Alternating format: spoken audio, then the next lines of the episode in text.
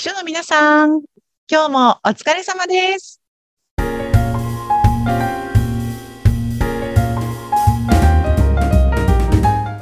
秘書の皆さん、こんにちは。秘書寮編集長佐々木です。こんにちは、インタビュアーの山口智子です。毎回、秘書の皆さんのためになるお話をいろいろとこの番組をお届けしております。さて、佐々木さん、今日のテーマは何でしょうか、あ今日はですね、ちょっと秘書さんの評価について山口さんと一緒になんか考えてみたいなと思ってるんですけれども。はい、あ、そうか、秘書さんのその評価って以前もね、うん。番組の中で、うん。なかなかその正当な評価うん。をされることがねーっていうお話ありましたよね。そうなんですよ。なんかね、ちっちゃい会社さんで、あの、本当に、ね例えば100人とか300人ぐらいまでの企業だったらあんまりそういうことないかなと思うんですが、大きな会社の人さんだとそういう傾向が強いかなと思うんですが、なんかこう、自分がどんな仕事をしているのかというのを周りの社員の方が理解してくださらなかったりとか、あとはですね、結構多いのが、えっと、自分は社長についている社長秘書なんだけれども、自分の評価をしてくれるのは人事部長さんとか、総務部長さんとかうん、秘書課の課長さんとかっていうふうに、自分の働きぶりを一番近くで分かってくれているはずなのは上司なんですけれどもうん、評価者がちょっと遠くのところにいるっていう状態で働いてらっしゃる秘書さんってね、結構多いんですよね。へー。うん。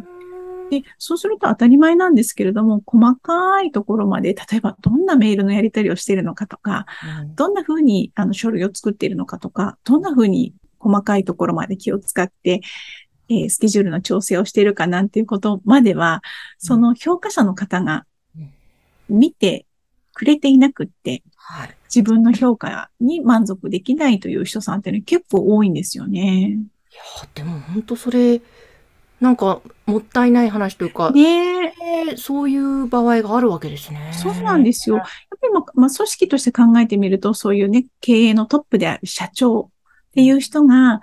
一社員である秘書さんっていう人を直接評価するっていうことに違和感があるっていうことなんだと思うんですよね。なるほど。うんなので、えーもうちょっと秘書さんに役職的に近いうんまあ、人事部長さんとか総務部長さんが評価をするとかっていうことになるのかなと、まあ、秘書のポジションそのものが、えー総務部好きになっているとか、人事部に所属しているみたいな場合に、やっぱりそこの部の部長さんが評価をするっていう、まあ、組織図に、こう、習った評価の仕方になっているのかなと思うんですけども、うん当たり前なんですが、この場合、秘書さんたち不満ですよねっていうで。すよね。うんうん 明らかに。ね明らかにそうですよね。どこをどう考えても、ちょっとやっぱりね、あの、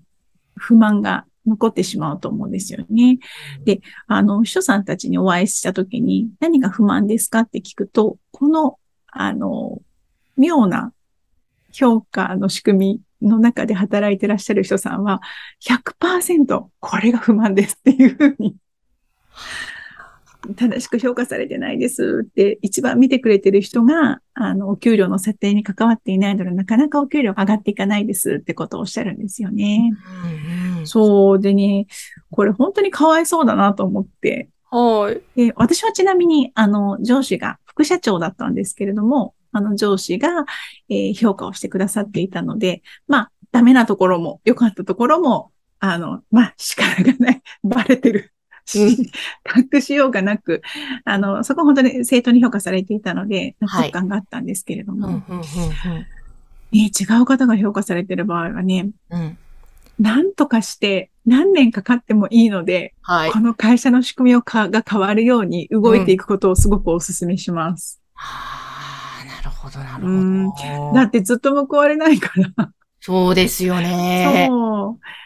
で、あの、例えばね、じゃあ、人事部長さんとか総務部長さんとか自分の評価者に対して、自分がどんな働きをしているかっていうことを事細かく報告していこうって言っても、秘書の仕事って割と目に見えない仕事が多いんですよね。あの、お客様への対応のその瞬間とかって、お客様と自分しかいないところでどんな風に丁寧にお席にご案内したかとかって、なんとなくね、それ言葉にして報告しづらいんですよね。ああ、いや、そうか、なるほど、そういう、でもうん本当そういうところですもんね、秘書さんの。そうそうそうそうそう。表現か。そうなんですよ。だし、なんかやっぱりね、誰でも、ちょっと聞いてください。私さっきこんな風に対応してお客さんにすごく喜ばれたんですとかって言いにくいじゃないですか。だ自分ではそうですね。なので、あの、やっぱりそんな風に自分で自分の自慢話をしなくてもいいように、叱るべき方がしっかりと見ていてくれて、あの、ちゃんと正当に評価されるっていう仕組みを会社にお願いして導入していくってことが大事かなと思うので、あの、評価面談のタイミングでもいいですし、何か折に触れて、あの、自分はこの今の体制に不満を持っているんだと。うんあの、会社のことが好きだし、上司のことも好きだし、この仕事も好きなんだけれども、この評価制度、ここに関しては会社に対して不満があって、これをなんとか、えー修正してほしい、是正してほしいっていうことをきちんとリクエストとしてあげる。うんで、どなたかにやっぱりなんか動いていただけるように、あの、アピールをしていくことはね、すごく大事なんじゃないかなと思います。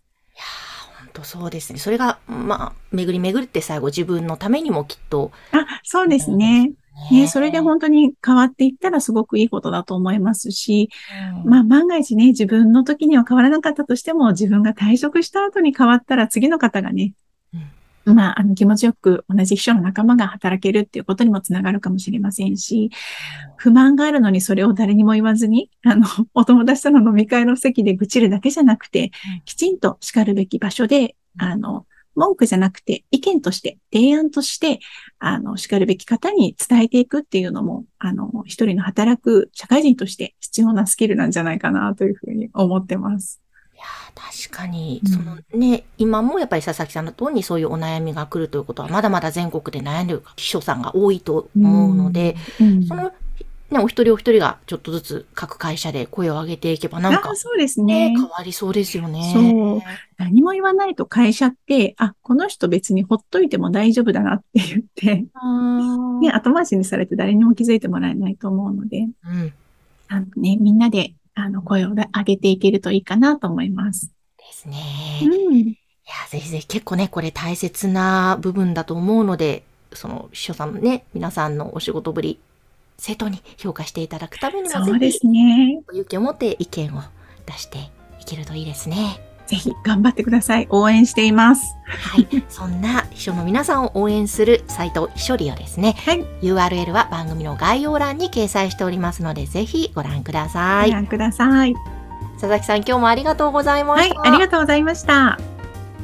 この番組は、秘書さんのためのお花屋さん、青山花壇の提供でお送りしました。